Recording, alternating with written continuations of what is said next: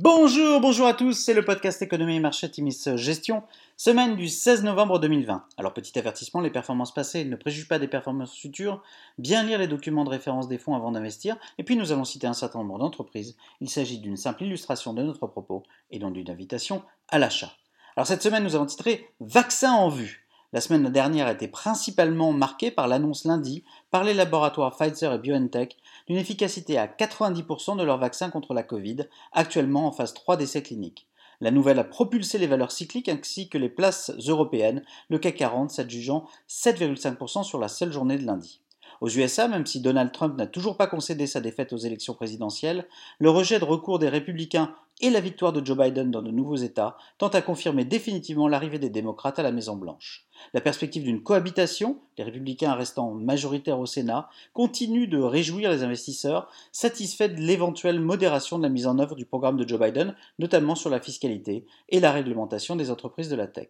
Après avoir suspendu l'introduction en bourse d'Ant Group à Alibaba, à Shanghai, les autorités chinoises ont publié un document annonçant une réglementation plus stricte des plateformes de la tech comme Alibaba ou Tencent.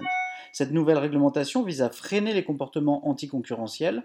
Les titres de Tencent, Alibaba et JD.com sont durement touchés à mi-semaine avant de se redresser nettement au vu des excellents chiffres des Singles Day d'Alibaba et de JD.com avec plus de 115 milliards de dollars de chiffre d'affaires générés, plus du double de l'année 2019. Même si en Europe, euh, certains chiffres laissent entendre que la deuxième vague de Covid a atteint son pic, l'envolée de nouveaux cas aux USA inquiète. Sur la semaine, le CAC 40 progresse de 8,5%, le Standard Poor's 500 s'adjuge 2,2% et le Nasdaq perd 0,6%.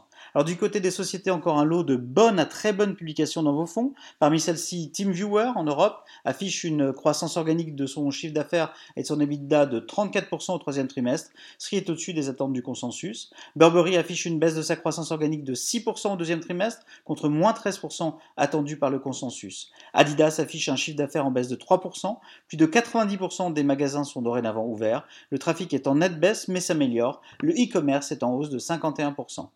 En Chine, Tencent annonce d'excellents résultats au troisième trimestre, battant le consensus en top et bottom line. Le chiffre d'affaires est en hausse de 29%, le résultat net ressort en progression de 88%.